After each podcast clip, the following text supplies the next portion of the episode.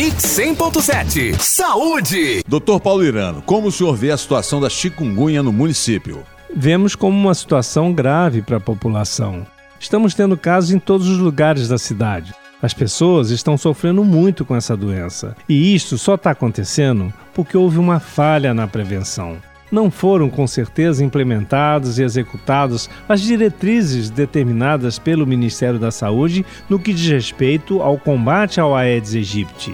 Hoje temos o vírus circulante e o mosquito transmissor espalhado por todos os cantos da nossa cidade o resultado não poderia ser outro: é a alta incidência da doença chikungunya. Doutor Paulo, o que é a chikungunya e quais são seus principais sintomas? A chikungunya é uma virose transmitida pelo mosquito Aedes aegypti, e esta virose compromete principalmente as articulações. Os principais sinais de alerta da chikungunya começam com o estado de infecção, com uma febre alta, com dores intensas por todas as articulações, principalmente as articulações dos pés, das mãos, dos tornozelos, do punho e principalmente dos dedos, acompanhado de dor de cabeça, de dores musculares e também de manchas avermelhadas pelo corpo. E o que fazer para interromper a progressão dessa doença? Só nos resta acabar com os mosquitos circulantes, neste momento só com a efetiva e acentuada ação dos carros fumacês, das bombas costais,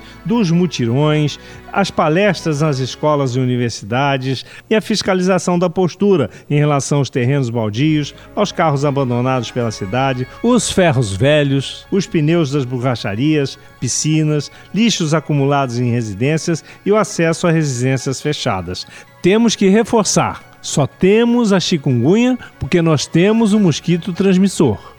Doutor Paulirano, o que o senhor recomenda para as pessoas se protegerem da chikungunya? Como não existe a vacina para esta doença, devemos, como sempre, manter os domicílios limpos sem os criadouros. Precisamos usar as roupas que minimizem a exposição da pele durante o dia, além do uso contínuo do repelente e também dos inseticidas dentro das casas. Esta é a forma de se proteger diariamente contra o mosquito Aedes aegypti.